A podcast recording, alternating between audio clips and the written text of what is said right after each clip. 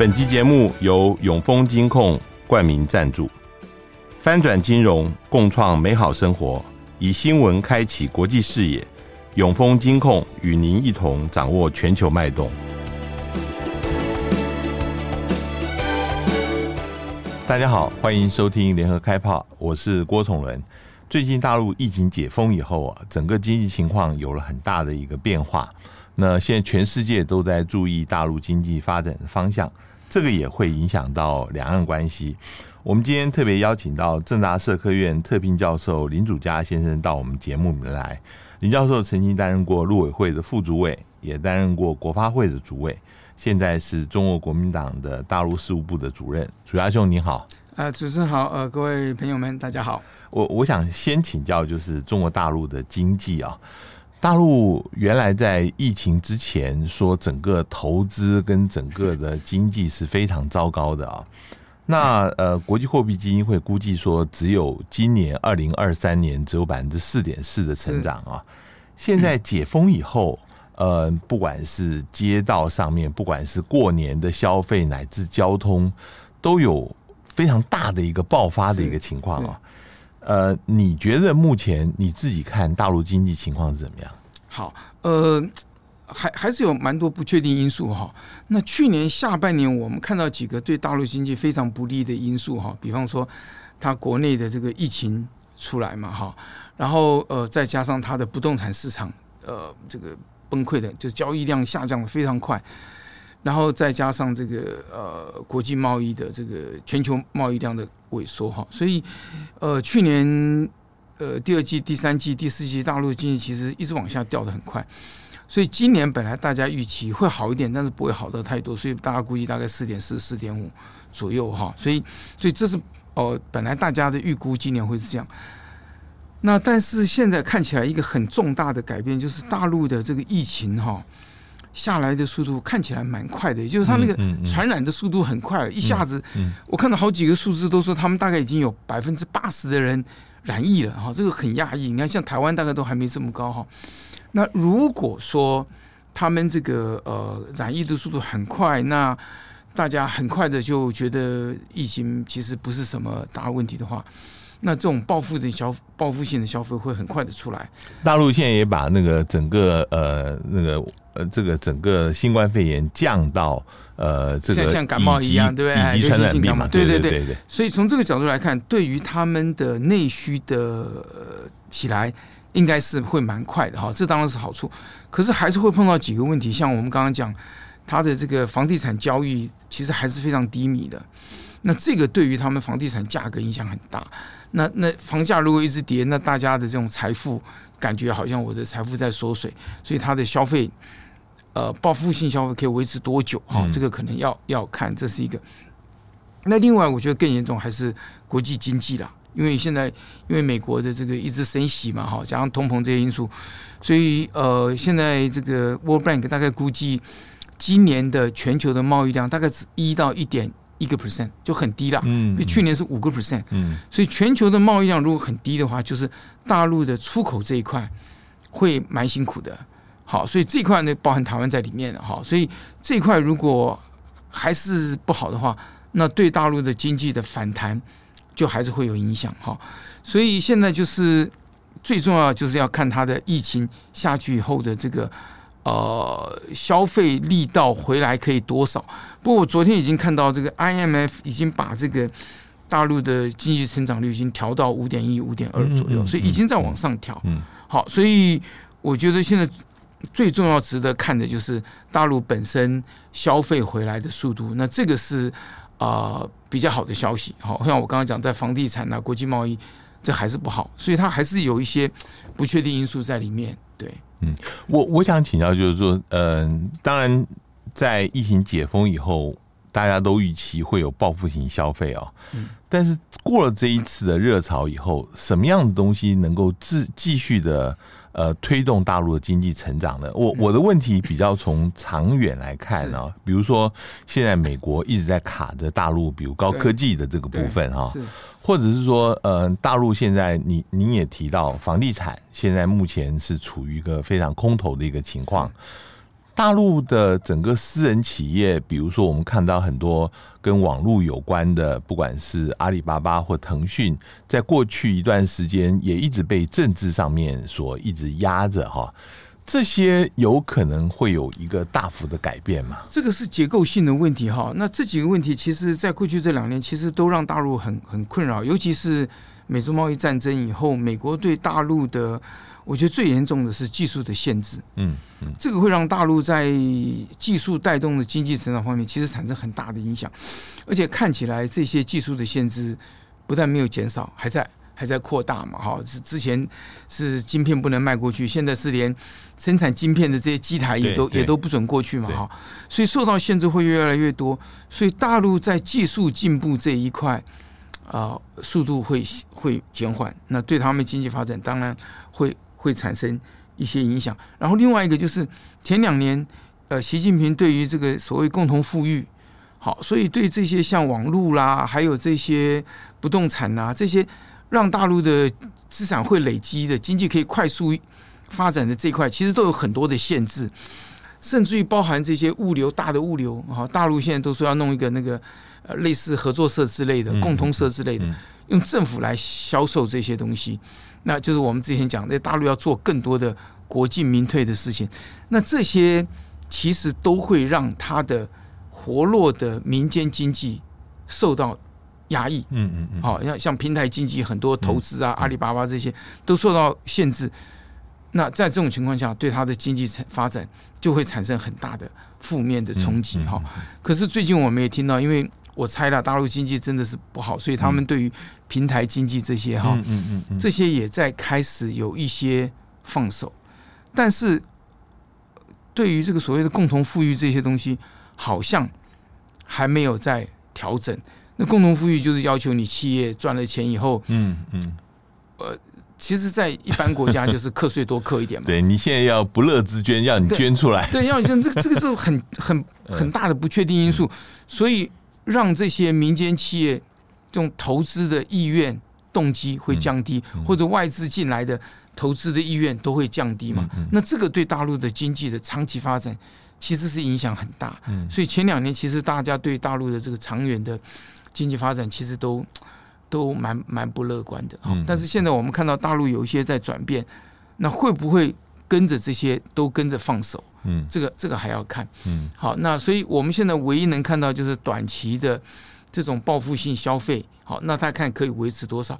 那我觉得一个比较好的消息就是大陆的储蓄率是很高的。嗯嗯嗯，就像台湾一样，台湾的人储蓄率很高，所以虽然我们的薪资成长不是那么快，可是。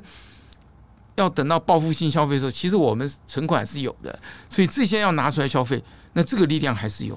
我看过一个报道说，大陆这三年累积起来的银行的存款啊，是等于一个英国的 GDP 耶，这么高的一个。它的那个储蓄率一直都维持在四十几个 percent，是非常非常高的，也就是大概两年就是它一个一个一个 GDP 了，所以它那个那个储蓄率是非常的大哈。呃，那这一块可以让它会去多消费一点。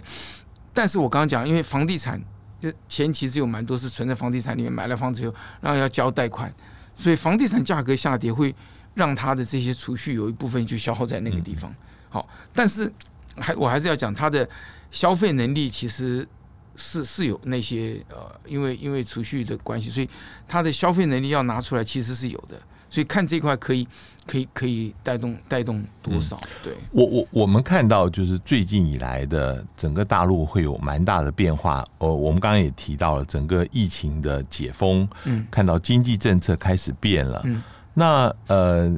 我们也看到他的外交政策也在开始变，这个外交政策变是不是跟他现在希望能够吸引外资有很大的关系？比如说刘鹤前的时候在 Davos 呃一直强调大陆会持续不断的一定做改革，然后呃很多东西都是不会改变的。嗯嗯嗯，这个方面是不是有一些呃他有希望能够跟全世界来做一些呼吁号召的这个成分在？我觉得过去三年哈，那个大陆的压抑是非常非常大的。我一直跟他们讲说，很多大陆朋友碰到我都跟他们讲说，呃，疫情哈让大家压抑得很厉害哈，所以其实应该要赶快放，因为民众受到压抑，不只是生活上啦，精神上的压抑，那个还有呃赚钱的这些东西，其实都很影响很大哈。虽然说你你你你放了，可能会导致一些因为生病呃怎么样怎么样，但是我一直跟他们开玩笑说，已经三年了哈，如果你再不放的话，到时候饿死的人可能会比病死的人还多哈。那所以你看，后来十一月、十二月爆发那个白纸运动的时候，其实我觉得那个民众是在压了，实在是受不了的情况下才会爆发。那当然，可能说不定他们的高层就借这个机会就把东西都放了哈。是，其实呃，我觉得他在几个部分哈，像消费上的压抑嘛哈，然后跟疫情的呃这些压抑，然后美国。长期对他的技术上的压抑，还有其他国家对他的这些国际上的压抑，我觉得他们大概受到的压力很大了。所以在白纸运动这一次以后，突然间就整个放了。结果我们看到放手的时候，就像您刚刚讲的，经济上的放，就从疫情放到经济上的放，到这个呃国际上面的。放当然讲是讲说，习近平跟拜登见面以后放，就整个你可以看到，整个在经济、内政、外交，整个相当大幅度的转变。我觉得可能跟过去两三年的压抑，然后碰到白纸运动以后，所以大陆的整个做法真的是有一个蛮大幅度、相当大幅度的转变。嗯，我我我也想特别问你的感觉，因为这个事情其实呃，很多人觉得这个来。这个变化来的太快了哈，很难想象。你是在之前呃去年去了一趟大陆，那个时候还是在整个封锁的一个阶段。你那时候接触到大家的说法啊，那个时候是一套，现在又是另外一套。嗯，你会觉得变化很大吗？这个这个怎么解释？这样有人当然解释说，因为二十大，你二十大之后前跟后面是一个很大的分水岭。嗯，那二十大之后，整个政治情况明朗了以后，大陆就可以开放，可以放开来。你怎么看？这这是一个讲法了哈。可是，在我八月去的时候，跟后来回来以后，因为我们还有很多在呃开一些线上的会议的时候，跟大陆朋友，嗯，他们都是异口同声说要清零政策，都是要清零政策。即使二十大以后，还是要清零政策。是，整整个都是这样子哈。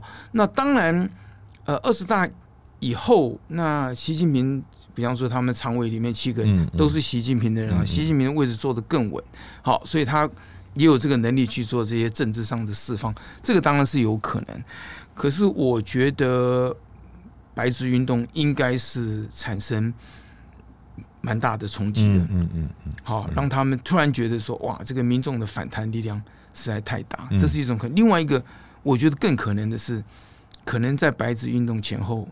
大陆的疫情可能就已经很严重，嗯嗯，然后他看已经很难压制，压不住了，然后民众又又有这种爆发，他就干脆整个放，嗯，因为你很难想象，如果说疫情真的是在放手以后才开始的话，怎么两个月就整个怎么整个感染完了，对对。对吧？所以很可能在那个之前就已经爆发，然后他们已经觉得这个已经很难放，所以你就干脆借这个就整个把它。放手，所以我觉得这几个可能性都是都是存在的。对对。好，那现在整个世界对于大陆现在放开哦解封是一个什么样子的反应？当然，呃，有些国家刚开始是抱着谨慎的态度，包括台湾在内啊。比如说，呃，对于大陆出来的人，仍然是要做 PCR 的，用唾唾液怎么样？那我们现在。呃，经过一段时间观察，也解除了这个限制了，对，解除了嘛。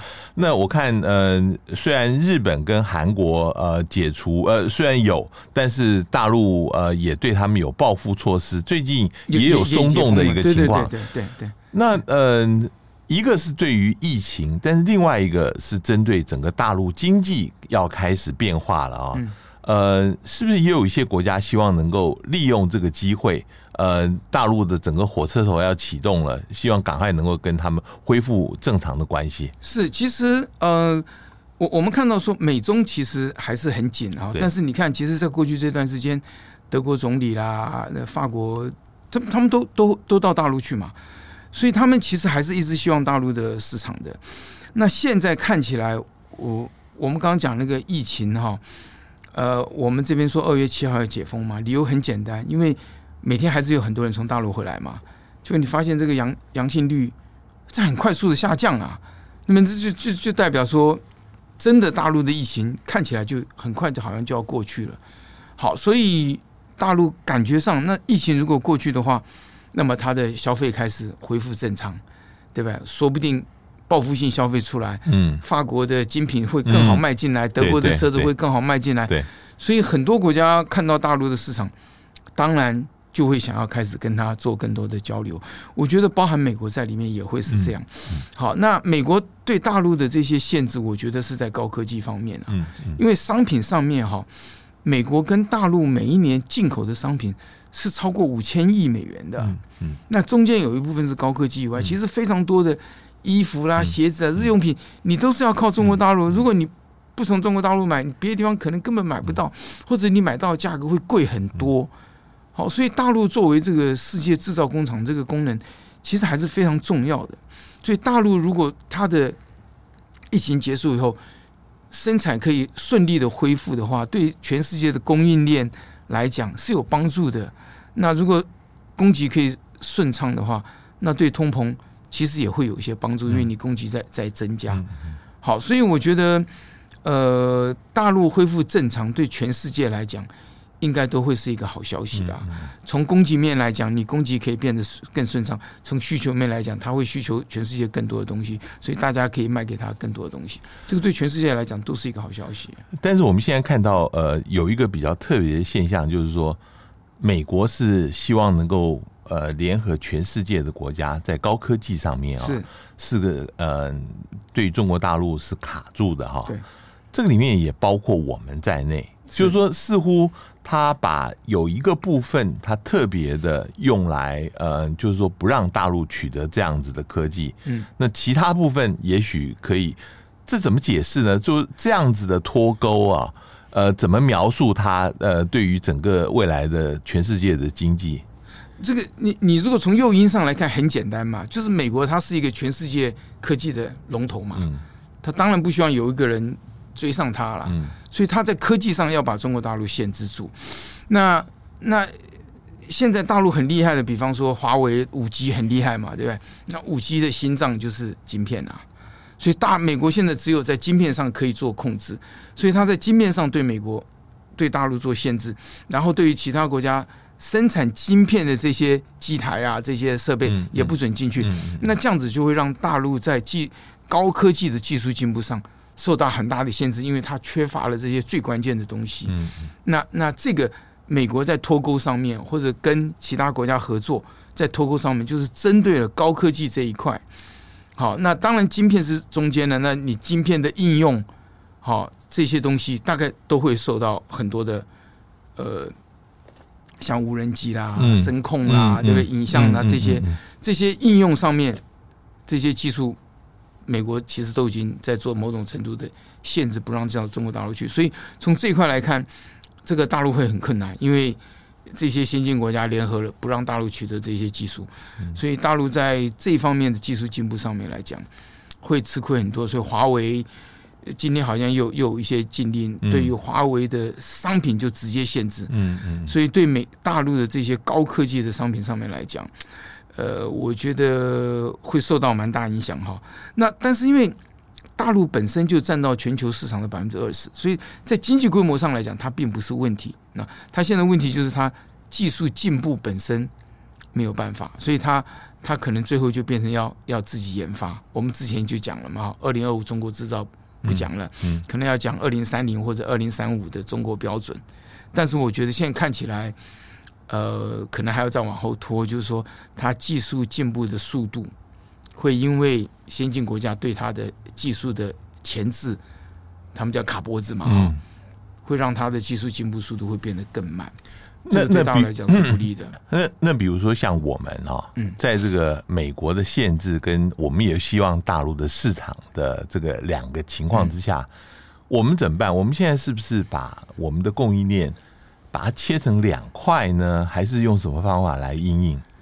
呃，这两个东西啦，第一个就是您讲的这个供应链，呃呃，切成两块的这个东西哈，就是一部分卖到美国，一部分卖到大陆嘛哈，理论上应该是可以的了哈。然后先进的到美国去嘛哈，然后落后的可以在大陆，然后或者在大陆生产。但是前不久我们就听到消息，本来是说，呃，台积电在美国生产的同时，它在大陆的南京厂。仍然可以有低阶芯晶片可以继续生产，晶片不止继续生产，它要扩厂。对对，扩厂。好，就是二十几纳米，它要扩厂嘛。但是现在又有消息出来了，它在南京的扩厂的那个投资计划现在可能要暂缓。嗯嗯。之前是说要继续进行的，那现在也暂缓。所以看起来，就台积来台积电来讲，它它作为一个企业，它当然是希望。市场都要有嘛，所以美国美国你叫我去我去嘛，嗯，但是大陆那边我还是要去嘛，对对。可是现在看起来，我觉得啦，他的南京店的这个第二场暂缓，应该是有一些政治上的压力。如果不是美国给他压力，就是我们自己政府给他的压力。总总而言之，就台积电来讲，它是可以想办法分散市场，两边同时来，但是政治上可能会让他最后变成要。选一边，或者某一边要受到某一种程度的限制。现在看起来是这样，我的感觉是，如果不是美国给他压力，就是我们政府给他的压力，让他在南京厂这边受到蛮大的限制。这是一个。那另外一个，对我们自己的有一些厂，他们讲说要去去中化了哈，或者对美国这些要求，所以有一些厂其实已经从。呃，大陆那边分一些出来回到台湾，或者分一些出来到到东南亚去。是是，好，这个不止台湾的哈，其他国家厂也也也也采取这些。那这个对对大陆来讲，当然会也会产生一些一些伤害。但是不管怎么讲，呃，大陆作为这个世界制造工厂这个角色，我觉得很难被替代。嗯嗯。好，所以像我们的富士康，比方说，它会有一些厂搬到呃。呃，越南、印度哈，但是我觉得它最重要的生产基地应该还是会在中国大陆，嗯、因为毕竟那边的呃生产的经验啊、人力的使用啦、啊，什么都还是比较好，嗯，所以这些最基本的规模应该不太改变，但是会会会有一些分散出去，嗯，这个大概跑不掉。我我我之所以谈这个，是主要是因为最近呃，我们的主计处调查说，预期今年的整个经济会非常的不好哈。嗯、那现在这个呃，不仅第四去年第四季的经济成长率是第一次出现负的，嗯、然后呃，六年以来的最低经济成长率也会在今年出现，就会从三点零六，去年二点四三，呃，对对，变成二点四三，嗯。我我要问的是说，呃，预期今年经济会这么不好，有没有什么办法？呃，大家都是在利用大陆整个经济今年会爆发的情况之下，帮助自己能够经济能够复苏。我们有没有什么办法可以做呢？呃，我们先看一下我们为什么变成二点四三哈。呃，其实去年开春的时候，一月的时候，其实主技术估是超过四的。嗯嗯嗯，超过四的。结果呢？呃，我们是在四月多五月嘛，哈，我们国内的疫情爆发嘛，是爆发以后，消费就突然间不见了，所以经济成长率就下修，从四啊到三点六等等。到了下半年以后，发现这个美国的一直在调升这个利息嘛，哈，然后然后通膨又很严重，所以全球的贸易量开始萎缩，所以我们的经济成长率就一直下修，一直下修。后来到三点零六嘛，结果没想到到第四季的时候，就整个这样子摘下来哈。嗯嗯嗯所以第四季的出口整个下来，呃，十一月、十二月都是负负十几个 percent。那所以最后变成二点四三，那个数字出来大家都吓一跳。本来呃，像中研院、台经院，呃，台经院估计比较高，中研院、中经院他们都估计大概二点九、二点八。那主计处是估三点零几，结果出来数字是二点四三。最主要就是第四季的贸易就整个掉下来。嗯嗯嗯。那现在比较麻烦的是，呃呃，第十二月的出口订单掉了二十二个 percent，然后今天有消息出来，主计处预估一月份的出口订单可能会掉三成以上。哦哦，所以就是我们的出口还在一直往下滑，因为全球的贸易都在下滑。对，所以今年第一季是肯定会很惨，那第二季都不一定会回来。所以呃，不过因为去年实在低了啦，好，所以他们现在预估今年台湾的经济增长率大概还可以维持在二点七。因为去年基期太低了。对对对，因为本来去年三点几，今年二点几是更差，结果没想到去年第四季 掉下来，所以今年他们现在估大概二点七左右，会比去年好一点点。因为全球经济，那全球经济我们出口掉这么多，你去看。出口掉这么多，最重要就是我们对大陆的出口掉的非常厉害。嗯嗯嗯嗯，因为一个是大陆的内需不行，是另外一个是全球经济不好，所以它卖到全球去的不行。好，所以今年我们的出口会不会回来，还是两个因素，一个国际的经济回来的速度，那现在看起来有一点有一点麻烦。好，因为美国的利率还是很高，通膨好，所以今年的国际贸易大概也也不会很好。所以第二个因素就是大陆了。所以看大陆的内需市场回来的速度怎么样？所以我们卖过去的东西可不可以在大陆的内需市场上得到一些一些帮助？好，所以这这是我们值得我们看的。但是电子产品大概看起来是比较难。嗯，所以其他产品看会不会有一些帮助？比方说农产品，我们其实去年卖到农产品，大陆农产品就整个就掉下来。嗯嗯嗯。虽然那个金额哈相对整个来讲不是那么大，可是。还是对我们的农渔的影响蛮大。这个是因为大陆限制台湾的农产品进去的关系，还是整个大陆现在需求也也往下掉？呃，今年需求应该会起来。就我刚刚讲，因为它内需起来嘛，所以它整个的需求会起来的。嗯，好，那那就是看我们的东西可不可以过去。如果可以过去的话，那这些也都还是会有，还是会有一些帮助。所以大陆的内需市场会起来，那我们能不能？抓住这个机会，对台湾会有一些帮助。嗯，好，那这个就是要看看两岸关系可不可以有一些立即的改善呢？等等。我我我我我想问的是，就是从政治上来看啊，如果说因为今年是我们的大选年，嗯，明年一月一号就就一月就要选举了啊。如果说今年的经济情况差，其实是我们很很直接讲，这是有利于反对党的哈。是。那呃，在欧美都是如此。但是在台湾，你觉得经济坏会反映出来会有政治效应吗？我我觉得还是会有哦。其中一个很重要的就是失业、失业、失业的问题。嗯、那台湾现在失业还好了，我们失业率一直在三点六。可是我们有一个很那个波动比较大的就是无薪假的人数，嗯，那个是波动很大的哈。那现在因为前两年都是制造业很好，所以制造业无薪假很少。然后呢，消费的这个零售的这个。无薪假人数很多，现在是反过来，现在是因为我们疫情看过去了嘛，哈，所以这个过年期间，我想你应该有感觉，这个民间消费很旺，所以我们现在的呃服务业的无薪价消费人数，呃无薪加人数很少，所以是 OK，可是看起来制造业的五星加人数在很快的起来，嗯嗯，那刚才我讲了，呃十二月的订单掉二十二个 percent，一月的订单如果掉三十个 percent，你可以预期二月、三月、四月。制造业的无薪假人数可能会起来，嗯嗯嗯，好，所以这个对呃呃政府来讲，当然就会比较比较辛苦一点，好，所以他们现在能够发六千块的消费券，对对政府来讲其实是有点帮助，所以其实政府要聪明一点，就把它直接把它加到一万块，这个在一档再说，你就加嘛，加到一万，因为这样子对对消费的带动会有会有帮助。哎，不过我也要问你，就是说，除这一般人啊。你这个一万块发上去，呃，加上去，这个会不会呃，整个触发了整个通货膨胀的一个预期心理？因为我们现在其实老实说是有隐形的通货膨胀在那里嘛，是是，那只是大家没有办法从主计处的数字里面显示出来而已。对，那这个呃，大家在外面生活呃买东西都有感受到，通货膨胀会不会也是一个因素？呃，当然是，当然是，呃，通货膨胀哈，这个。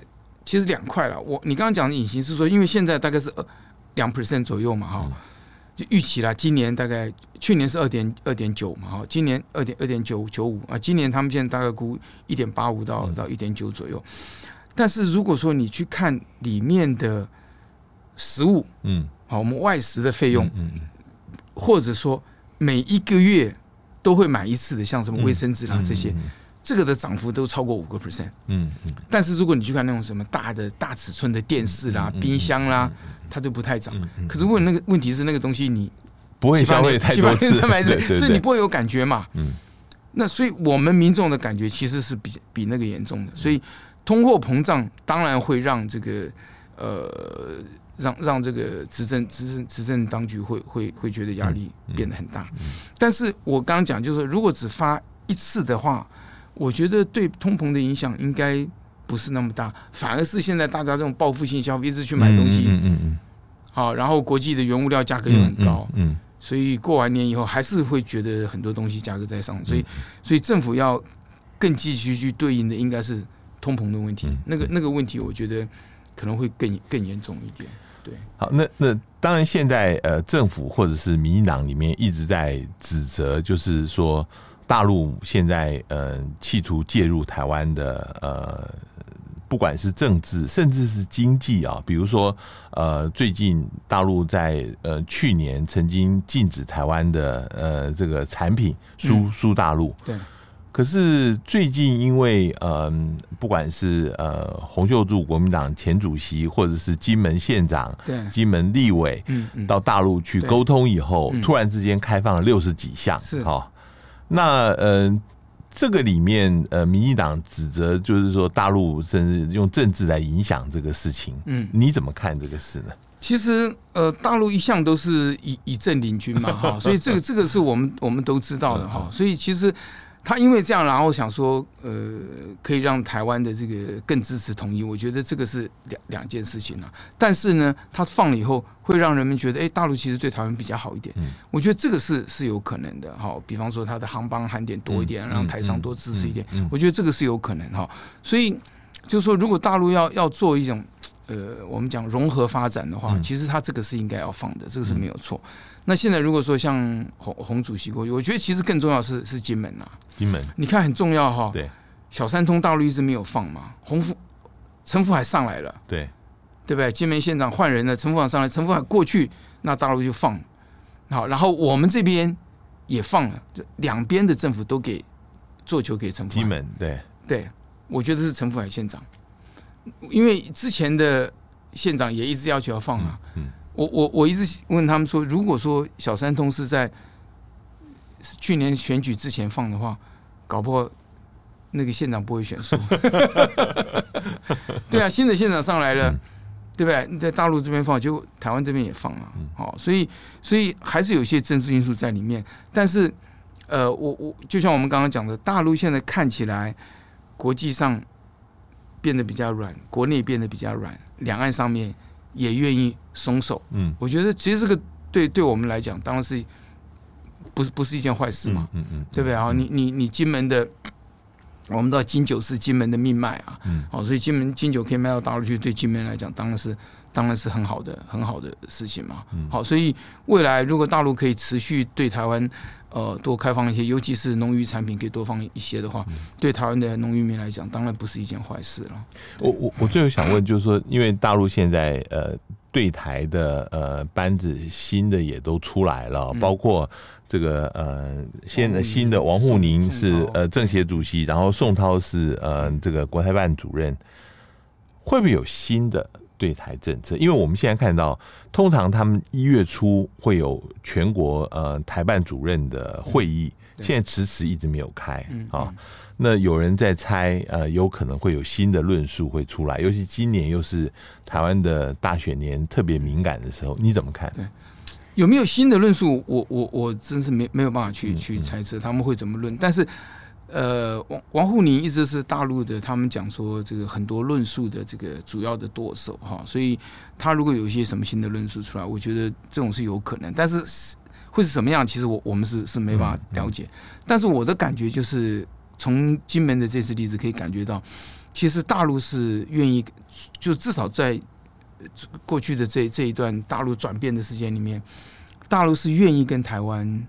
呃，做更多的交流跟沟通的。那、嗯、我们去年八月去的时候，其实，嗯、呃，我们跟大陆说，哎，我们希望一些，比方说 ECFA 不要停啊，哈、嗯，嗯嗯嗯、增加航班航点啊，大陆都是正面的回应的、啊。所以他们其实对台湾的老百姓来讲，他们是愿意呃做一些我刚刚讲像融合发展这些东西。那现在看起来，呃，这个方向似乎会变得更软。嗯，好，所以所以如果说在未来他们给台湾开放更多的这些东西，我觉得这个是有可能。因为这方面我们是可以预期哈，但是整个大的论述架构会不会有一些什么改变？这个我个人就很难去很难去评评断了。是要要要等事情的发展以后才会知道。是是是。今天非常谢谢 呃林教授跟我们来谈呃最近两岸之间还有整个大陆经济的发展的一个新的趋势。谢谢。是谢谢谢谢主持人，也谢谢各位听众收听，我们下次见。搜寻 VIP 大 U 点 .com 到联合报数位版，看更多精彩的报道。